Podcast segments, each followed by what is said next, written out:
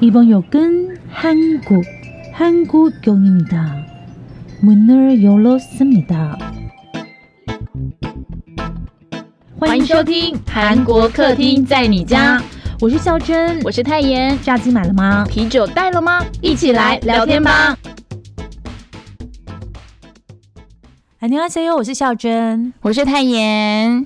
哎，你现在好好笑，透过荧幕，你真的就是慢我一秒，哎， 你有感觉到我慢你一秒吗？哎，重点是。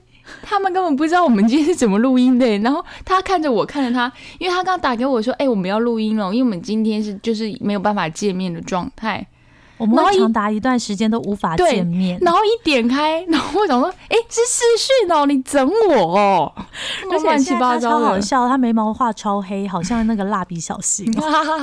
不是，他是跟刚好跟那个镜框合住了嘛，哦哟。而且我们很少在这个时间点录音，现在时间呢是星期天晚上的十一点三十三分台北时间。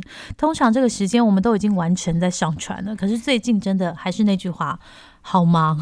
而且我刚刚才干嘛？我刚刚才玩而已。我刚上课完，一下课冲回家录音。对，我真的是快累死我了。然后明天还要花时间剪辑，真的好累。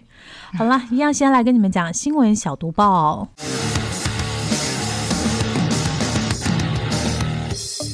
新闻小读报，不能错过的韩国大小事。韩国疫情加速反弹，十二月六号开始吃饭喝咖啡要看防疫 pass。韩国好不容易两剂疫苗普及率突破八成哦，那台湾才是刚刚突破六成而已，所以这个韩国已经走入与病毒共存，可是才放宽不到一个月就遇上疫情反弹，得拉紧防疫措施。大家会觉得好像我们讲的都是哎听了好多次？刚刚我就在跟泰妍讲说，哎，这个新闻放第一条这样对吗？因为最近他们就是不管是 KBS、MBC 还是你可以想得到所有的新闻台。第一条都是跟疫情有关的，为什么？因为他们的确诊者呢，在星期六一口气就爬到有史以来最高五千三百五十二名哦。那重症患者也有七百五十二名，往生者七十人，都是有史以来最高。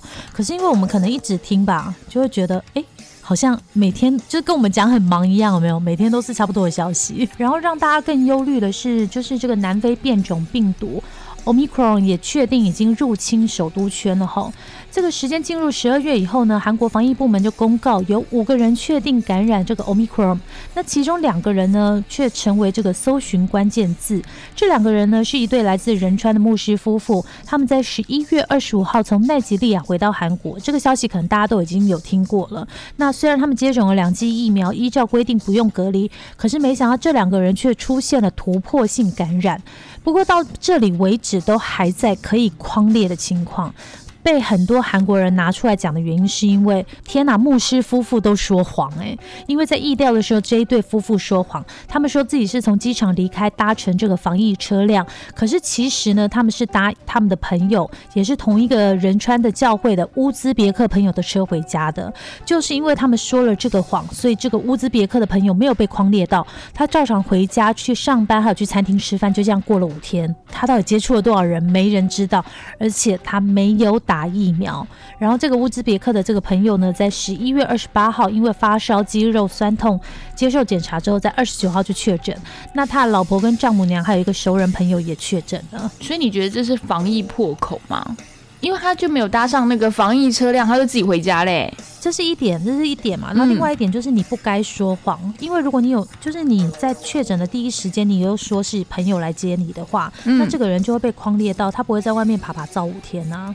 当然啊，啊，我觉得这个乌兹别克人也，我觉得蛮衰的，就是因为他应该也我不知道或者是怎么样。对对对对对，毕竟他是外国人。嗯，对，不懂。那我就是不懂哎，牧师夫妇为什么会说谎？那你们知道吗？就是在这五天中，这个乌兹别克的人。的老婆跟丈母娘还去教会参加礼拜，就是我刚刚说的那个仁川的教会。那现在总共有七百八十个人要被追踪，这真的超荒谬的。因为截至星期天为止，这个仁川教会一共已经有十个群聚个案了，包括乌兹别克的朋友，然后他还不是感染的那个熟人朋友嘛？嗯，然后那熟人朋友的同居人，还有他们去吃餐厅。吃饭的餐厅的工作者也通通就是确诊中了。嗯嗯，我真的觉得超荒谬的。然后这个星期天呢，这个教会已经改成线上礼拜，然后这个线上礼拜的牧师呢，就在线上礼拜说，外国人不太清楚防疫措施，然后我们自己也太大意，才会遇上这样的困境。我我真的很想说，如果一开始这一对夫妻不说谎，情况不知道会不会好一点。因为今天韩国外国语大学又有学生确诊 Omicron，然后他去了学校，也去了图书馆，反正我觉得这整个情况就是不乐观。嗯，可能我们之后就短期都不用再讲韩国疫情了，因为反正就是加速反弹不乐观嘛。啊，不过呢，就是因为这个疫情加速反弹的关系，从星期一开始呢，韩国也算是拉紧了一点点防疫措施了。首都圈的聚会从十人降为六人，然后如果你要去餐厅、咖啡厅、补习班。电影院这些室内公共场所的话，都要出示那个防疫 pass 防疫护照，那证明你自己已经完整接种完两剂，或者是你是 PCR 阴性。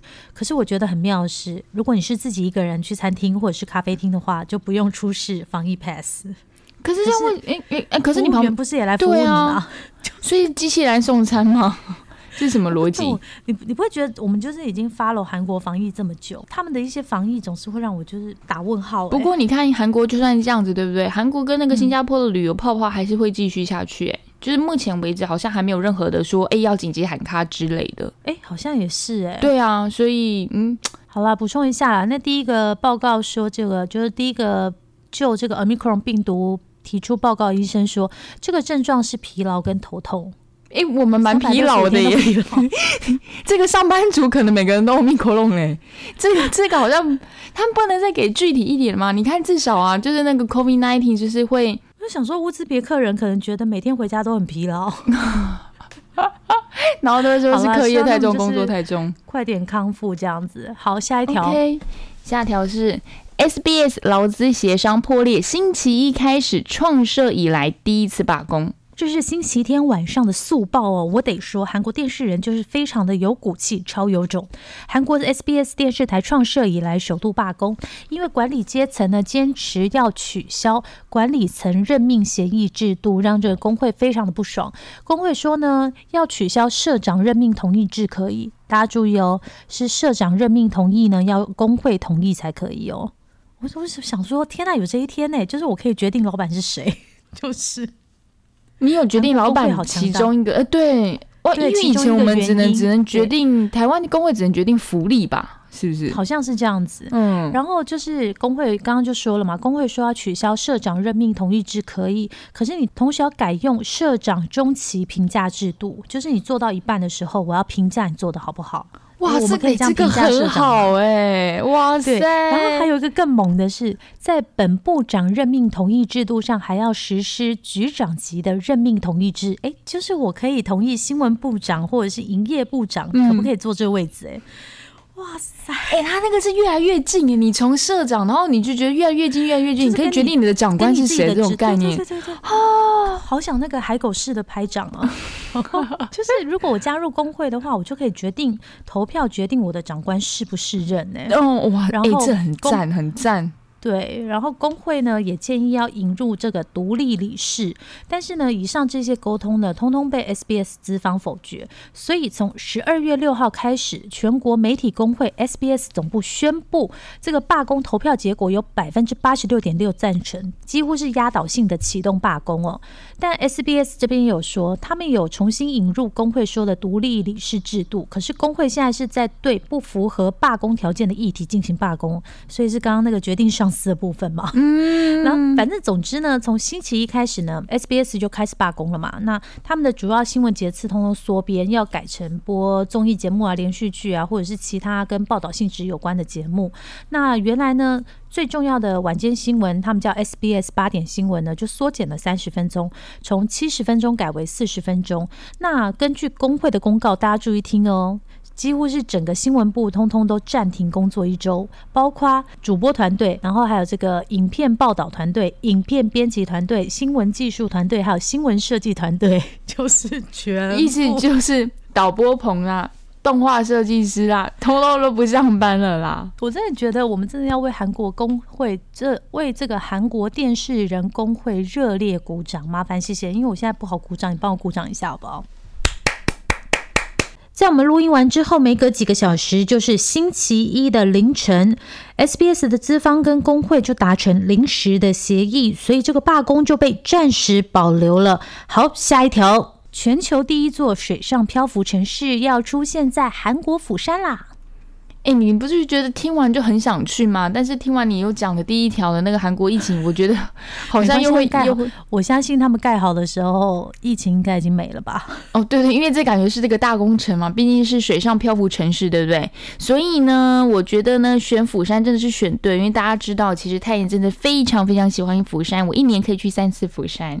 那由 B I G 这个组织提出的漂浮城市概念 Ocean X，就是获得了联合国人居属与韩国釜山市的批准。预计是明年将在韩国的海岸附近开始建设。那我们来讲解一下这个漂浮城市的概念到底是什么？它是为了因应人口成长呐。那想大家知道嘛，就是沿海城市它会必须要填海造陆，那你就会破坏了海洋生态啊。所以呢，这个组织就想出了近零耗能的社区，让海洋跟人类可以共存。诶，为什么一直想到水行侠？你有看过水行侠吗？就是 Waterman 啊，对对，Waterman，Waterman 没错。那目前以两公顷能够容纳三百个。居民的社区板块组成的，那组起来连起来的话，可以住一千六百五十人到上万人都有可能哦。那里面的设施有什么呢？像是广场啦、市场啊、体育俱乐部啦、学校等等，全部都有。哎，其实还不错哎。那用走路啊，或者搭船啊，你就可以穿梭，你就是可以跳岛，小跳岛的概念这种感觉。那听说呢，它这个建筑的结构非常厉害，它可以是抵挡海啸、啊台风，还有就是这什么的天然灾害之类。但我想应该不用抵挡地震是吧？哎，不行啊，它外海的地震也是板块挤压都会有哎。Oh my god！好，你看，真的要说这个一点都不新奇好吗？如果你有去南美洲玻利维亚的迪迪克克湖，那边的人早在几千几百年前就用芦苇搭建了一座城市，好吗？他们就是全部都在湖上的，好吗？还有那种海上的水屋啊，那个叫什么屋啊？你说你你你一定知道我在说什么，对不对？我知道，但何必想到那边呢？大家知道是不是《神隐少女》那出电影啊？大家就坐在莲花上面啊。我们就是越讲越瞎，到时候听粉的时候才夸奖你们，就包山包海，你们现在包到外太空去了，对不对？等一下，莲花莲花可以防震吗？一个波浪奶，你刚就倒下去。好了，那这个创办人说呢，如果到二零二五年呢，世界上十座最大的城市当中，就将会有九座面临海平面上升的风险。大海是我们的命运，也可能是我们的未来。哎，我突然想到，如果你住在水海上的话，会不会有点像我们之前不是去搭游轮出去吗？你不觉得晚上就很好睡吗？因为它会照着那个波浪的那个漂浮的感觉，然后就有点像摇篮这样。综合我几次搭游轮出去吐了半死的经验，我觉得我可能要先克服那个晕船，你知道 你坐的游轮太小了，超大就不会吐啦。好了，下一条。Level Five 等级韩国自动驾驶垃圾车、扫地车上路喽！哎，我记得我们上周才讲到那个空中计程车的测试，对不对？那我们今天就要介绍的新的交通工具呢，就是大家讲的无人车的技术，就是出现在韩国的光州市。他们启用了两款号称是 Level Five 的自动驾驶等级，就是不用人驾驶，然后也不需要有清洁人员随车的无人垃圾车，兼具扫地的功能，就是它可以清洁啊，然后干嘛之类的。为什么大家说这是很需要关注？因为它其实是一个突破。那我们告诉你为什么？因为其实很多国家的自动驾驶车辆都还没有符合法规。那如果韩国来说的话，如果你自动车上路的话，你就至少要有一名的驾驶员在上面，就是以防突然有突发。发的状况，你可以用人力的方式去阻止嘛？但是韩国就开了这个沙河的地区，让这些自动驾驶来做一些测试。目前时速是每个小时五到七公里。那过马路的时候呢，可以加速，一次可以连续工作八个小时。那车子的大小也原本的垃圾车的三分之一而已。其实我这样听起来好像蛮安全的啦，因为我觉得比较危险的是什么呢？因为我记得以前啊，如果像那种垃圾车或者清洁车，他们不是都会是在清晨或是凌晨来做打扫的工具嘛？那如果没有看到那些人在旁边打扫工作，做一些就是执行任务的时候，就很容易在黑暗的时候就是会危险啊！你有可能会撞到那些随车人员，所以我觉得这个是我比较会觉得可以关注的焦点，除了省人力或是什么之类。对对对对对，然后太安静。GoGo 常常经过我身边的时候也是非常安静。其实我很讨厌它这个设计，因为我觉得就是你要高点接不到警 GoGo 示吧的夜？配啊。我们没有打算接 GoGo 的夜配，我们打算接 Level Five 的夜配。好好，下一条有点严肃。韩国老人生活穷困率、就业率都是世界第一，诶，这好反差哦。对，感觉好像是又悲又喜的新闻，可是它是有关联的哦。照理说，退休之后，现在大部分人想说，哎，我退休以后就应该颐养天年了嘛。嗯可是其实呢，韩国越来越多老人重新工作，这不是斜杠，是他们不得不工作，因为太穷了。去年呢，韩国人在工作的老年人比例呢，首次登上经济合作与发展组织，也就是 OECD 成员国的榜首。那根据他们发布的统计数据显示呢，在韩国六十五岁以上的人口，去年就业率是百分之三十四点一，比一年前还要上升一点二个百分点哦，是有史以来最高。也就是说，在韩国超过退休年龄的老年人中，有三分之一的人还在工作。就是十个人有三个人都还要工作的意思，而且他现在都已经退休了，就是如果以台湾来讲，超过六十五65岁以上的，对对对对对对对 Oh 哇，这真的非常累哦。那是韩国第一次在这一个排名中呢居于榜首。那韩国媒体分析呢，其实这个数字完全没有办法让人开心。当然就算可以工作，但不能开心的原因是为什么呢？因为韩国老年人的就业率呢，不是因为韩国老人呢普遍身体健康、事业心强，你是说类似像郭郭董那样子有没有？就是很努力，还是想要不是每个人都郭？董啊，就是两千万个人，两千万个台湾人里面，也就只有一个是郭董，大部分人都像我跟你这样 不得不工作。六十五岁以下，我们都不想工作，还六十五岁以上啊，真的，六十五岁以下的我们都想偷懒了，还是不得不工作。韩国人老人呢，真正得工作的真正的原因呢，也是可以从这个 OECD 发布的另一项统计数据中发现原因哦。也就是因为呢，根据去年 OECD 发布的数据呢，二零一八年韩国六十五岁以上的人口相对贫困率达到百分之四十三点四，哎，这很高哎。几乎快要过半嘞，嗯这也是 OECD 国家中的第一哦。韩国百分之四十以上的老年人收入呢，不到平均收入的一半呢，所以这生活非常的穷。那再加上很多老人啊，他们没有退休金这一些老人收入，也没有很好的这个社会保障网络啊，所以才会有这么多的老年人在退休之后还是要继续工作才能维持生计。因为别忘了，地域朝鲜年轻人找工作也很困难，所以你要在这里呢养儿防老哦，其实是比较困难的。你看啊，像《鱿鱼游戏》里面那个齐勋的妈妈有没有？他还在养他不就是要啊，男主出去工的妈妈作养他，然后才嗯能够去还债跟付那个房租啦，房才能租付那个房租啊。所以其实《鱿鱼游戏》真的说了很多韩国的社会的现实。好，等一下嗯那个留言的时候再告诉你们为什么突然又提到这部戏。嗯，然后还有那个啊，就是那个地狱公使，听说大家也觉得也是反映就是一些哎，对啊，对啊，对啊，对啊。好了，我觉得我们今天。就是比较严肃的话题就到这里了，接下来的读报都会让大家嗨一点，所以我们也跟着嗨起来，耶！Oh my my my！哎，我还还在唱这首歌，这样好啦。防弹洛杉矶演唱会创近九年全球票房收入之最，哎，我靠！我跟你讲，这个我有跟到，因为我有 follow 一个韩国 AI 博士，他就是住在加州，然后他就有去看防弹演唱会，然后我就看他 IG，所以我有一种哦参加防弹演唱会的感觉，连他都去了，你们就知道这个票房收入有多厉害。OK，根据美国告示牌的数据呢，韩国天团防弹少年团十一月二十七号开始在美国洛杉矶举办的四场现场演唱会。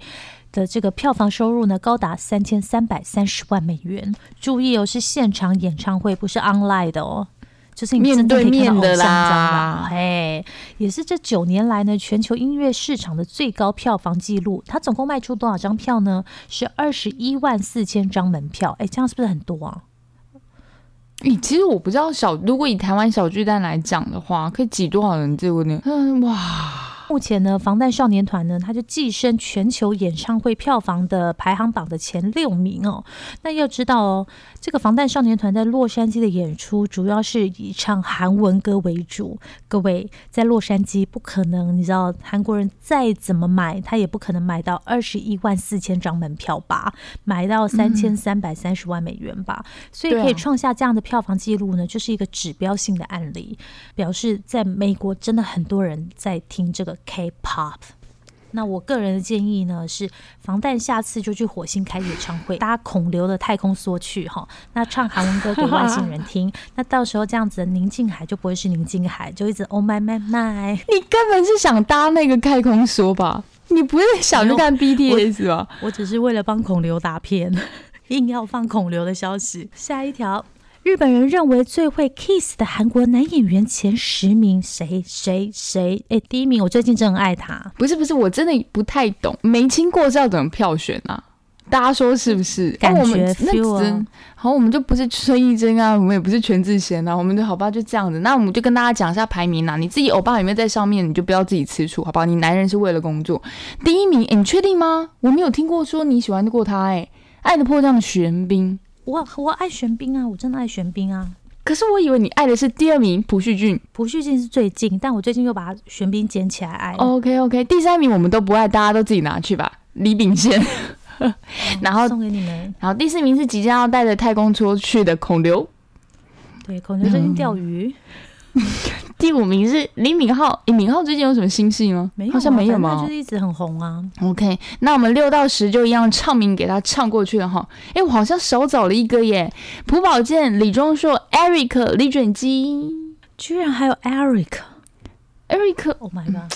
好啦，那我我很庆幸是我们两个刚刚都没有上榜，所以就没什么事情 啊。就给大家看一下，你们自己觉得最会亲的，可以留言告诉我一下。我们，你觉得你自己觉得最会亲的是谁？我觉得这边都没有很会亲哎，他在金秘书里面都好会亲哦。我我觉得还蛮多蛮会亲的都没在上面啊。谁？呃，灭亡的那个。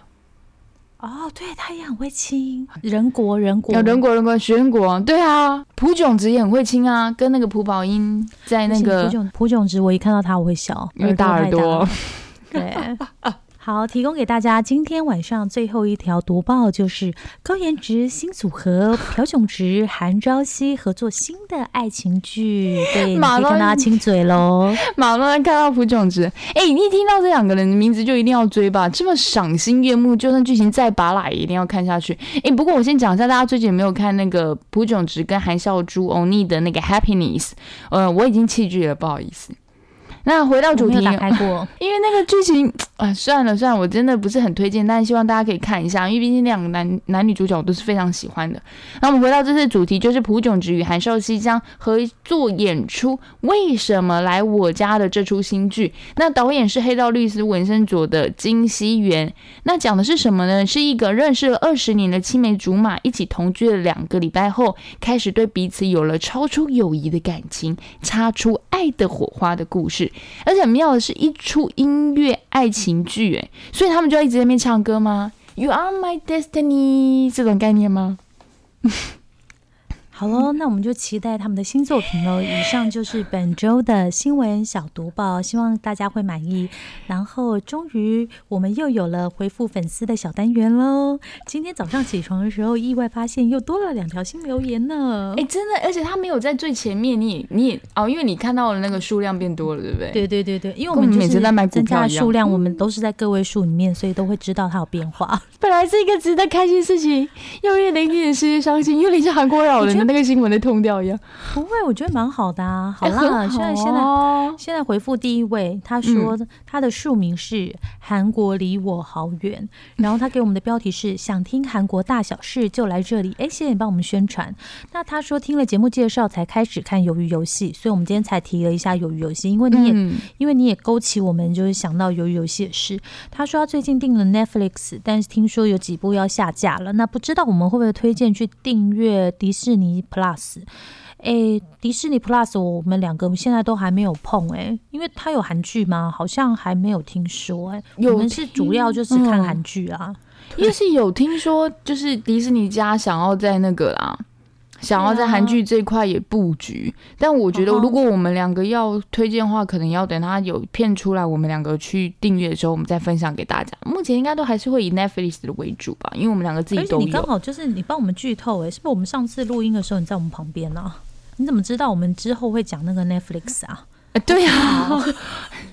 哎，我们是不是最近最近你是不是我搭捷运都要小心一点？你你 老实说，你是不是我们认识的人？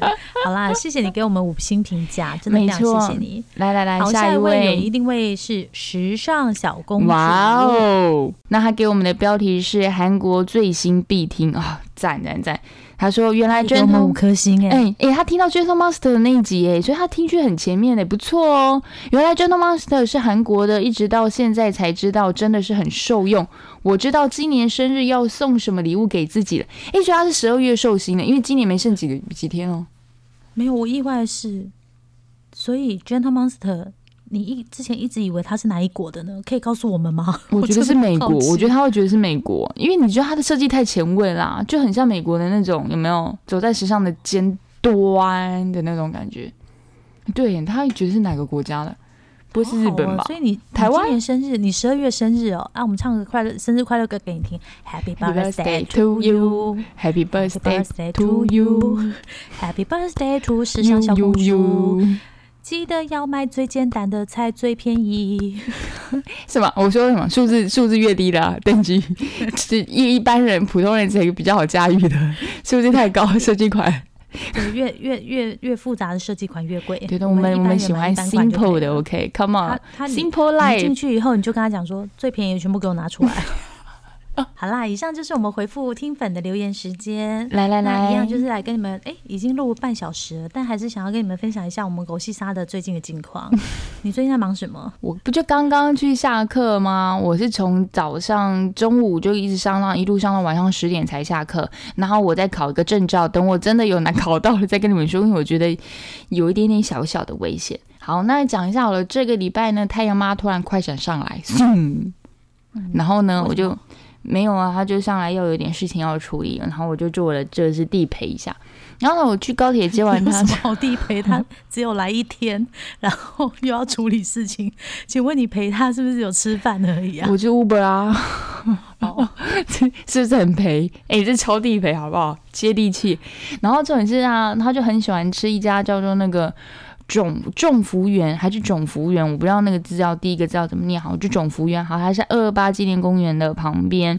的巷子的旁边，然后他吃的是那个饼夹菜，你知道吗？你一定知道，比如说那个饼可以包京酱肉丝啊，可以包什么虾仁啊，可以包合菜带帽，润饼吗？不是不是，它它那个饼是有点像葱油饼，它是那个金饼啊，咬起来比较有点 Q 劲儿的。然后我妈就去吃了之后，你知道多好笑吗？第一桌的客人呢就跟她说：“哇，妈妈比女儿漂亮。”嗯，真不会。讲话。嗯，你以为这样子，我妈会帮你付钱吗？不会，而且我也不会帮你付钱。没有，他们的意思是说我妈很漂亮，我还是非常感谢他们夸奖我妈妈。看你妈真的蛮漂亮的，很像杀手。哎、我居然在节目里面讲出来，以以无以无之名，哇！哎，以什么以什么以什么以以以无以无之名吗？对吗？哇，我妈跟韩素汐长得一样，对不对？啊，对，没错，对，就是，然后我们去住了就是饭店，然后因为他有送了一些零用金嘛，然后我们就是晚上也在里面吃，早上也在里面吃，然后我妈跟我说，可不可以不要再吃了？不是啊，但我就跟她说，零用金花不完啦、好了，换你呢，你你你你你最近近况应该因为我就前几天就是开始脖子有就是有不舒服，然后我就觉得。就算了，这样放给他，因为你知道吗？像我们就是重度电脑使用者，脖子痛是应该的。哎、那你现在是不是要教我们脖子的正确使用方式？我明我明天就是跟我们的节目同时会上另外一个 Po 文，告诉你们一个韩国的新发明，我想买，等一下跟你们讲。然后重点呢，我先说一下我去看复健医生的事。啊，我不是说我前阵子就是要去看那个复健医生，对对对对对不是说那个你是老奶奶的六体质啊十多岁的老，奶奶对对对。然后呢，我这次就是因为脖子痛，然后就连那个肩膀都痛，然后我就好吧，那我就再去找医生。然后医生就说：“好好，你马上去照 X 光。”哎，是同一个吗？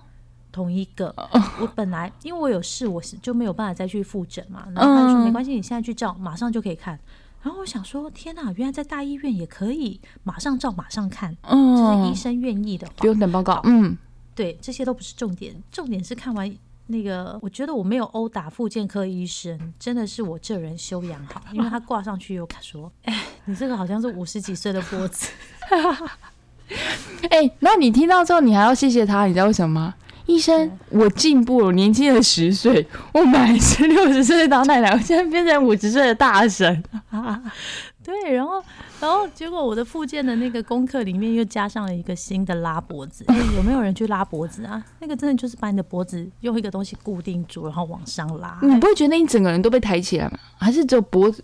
因为我不是跟你们讲说我们两个最近都非常累嘛，所以我去拉脖子的时候我都在睡觉。因为那个荒谬大师又说他拉脖子的时候都不知道脖子要怎么摆。我想说你就睡觉，然后你就这样睡觉，然后就这样被他拉，睡觉。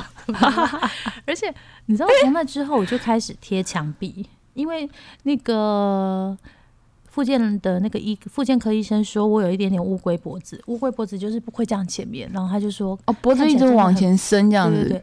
他说：“你现在整个一个整个人的体态就是一个阿妈。”哎呦，真的觉得你说的太好了。哪个附件师？我帮你去打他。你这样说我朋友是乌龟，我就来打你。我跟你们说，妈的，附件医师快五十，然后他就说：“他其实我只跟你差一两岁而已。”明明就差超多想说，你看着我 X 光片，说我五十岁，你要不要看一下病历的生出生年月日比较准呢？你这样子谎报年龄，哎，扎扎实实的睁眼说瞎话，哎，天哪！可是因为他真的是个好医生，我懂我懂，我就原谅他。为了让你看报告，我是跟你们讲说，我就是在那个韩国的广告里面，因为我今天就在看那个歌谣大战，嗯。看那个歌谣大战的时候，然后他就是会有那个广告嘛，然后穿插一个广告也不是啦，反正我就是看到一个广告，他就写他就有一个新的产品，你知道吗？韩国有一个新的产品是护颈，然后就这样锁锁锁锁锁，然后他就这样卡住，然后你就不会一直往前，你知道吗？很像那个穿铁衣的那种概念，对不对？对对对对对，那很贵，一个要八万铁衣真的超贵的，那老人家都穿不住啊。没有那个韩国哦，你说脖子哦。对，而且他正正正确的打到了你哎，你看人气歌谣投放了给你，好准确哦。而且你平常都不看这种歌谣大战的，你自己说是不是？我平常会，我想看，但我没有时 间，真的。不然你们来上班啊？你们来上班看你们有没有时间看歌谣大战？我很想看歌谣大战，好不好？可是我连六日都很忙哎，我好不容易最近有一点点，你知道，free time。礼拜六的时候不要忘记哦，还有妈妈可以听哦。我们到时候又推播那个 再来。我想妈妈的等级是推播欧美的等级了。嗯，对对对，它就像一个铁环一样箍在你的脖子上，然后它就是会。卡住你的脖子，让你的脖子不会往前倾。因为你知道，如果你们是看那个手机或者是平板的话，不是就会不自觉的低头。低头。可是你有了那个脖子卡以后，我就决定叫脖子卡。卡脖子之后，你就无法低头了。所以你就会自动把手机拿到跟你平视的那个角度，这样子才是正确的。上次有教过大家啊，就是那个手啊什么之类的，也是我看妇健科的时候的事。对对对对对。所以你现在不只要就是拉脖子穿，然后戴这个锁脖的，你还要穿个铁衣，那你全身你都变钢铁人哦。哎，那我是不是要教你们？就是复健科的那个，就是复健师有跟我讲，就是像我腰不好，所以我要练腰这边的肌肉嘛。那你们就可以做那个瑜伽的桥式，那个非常有用。然后我就问那个我的医生是，不是很好做哎？那脖子的话要怎么练才能练到脖子的肌肉呢？然后他就说，你就。做那些会喘的运动就好了。我想说，脸红脖子粗才能练到 脖子肌肉吗？我真的很感谢你在看医生的时候没有跟医生顶嘴，不然我觉得你大概被轰出去了，好吧？你是不是跟医生拉赛啊？好啦，以上就是我们的这周的近况，也没什么特别了。那礼拜三的时候要记得锁定我们的对，我们我们会从韩国有点跨到了全世界。对，没错。然后礼拜六有妈妈要看哦，不要忘记哦。Yes，拜拜，拜拜。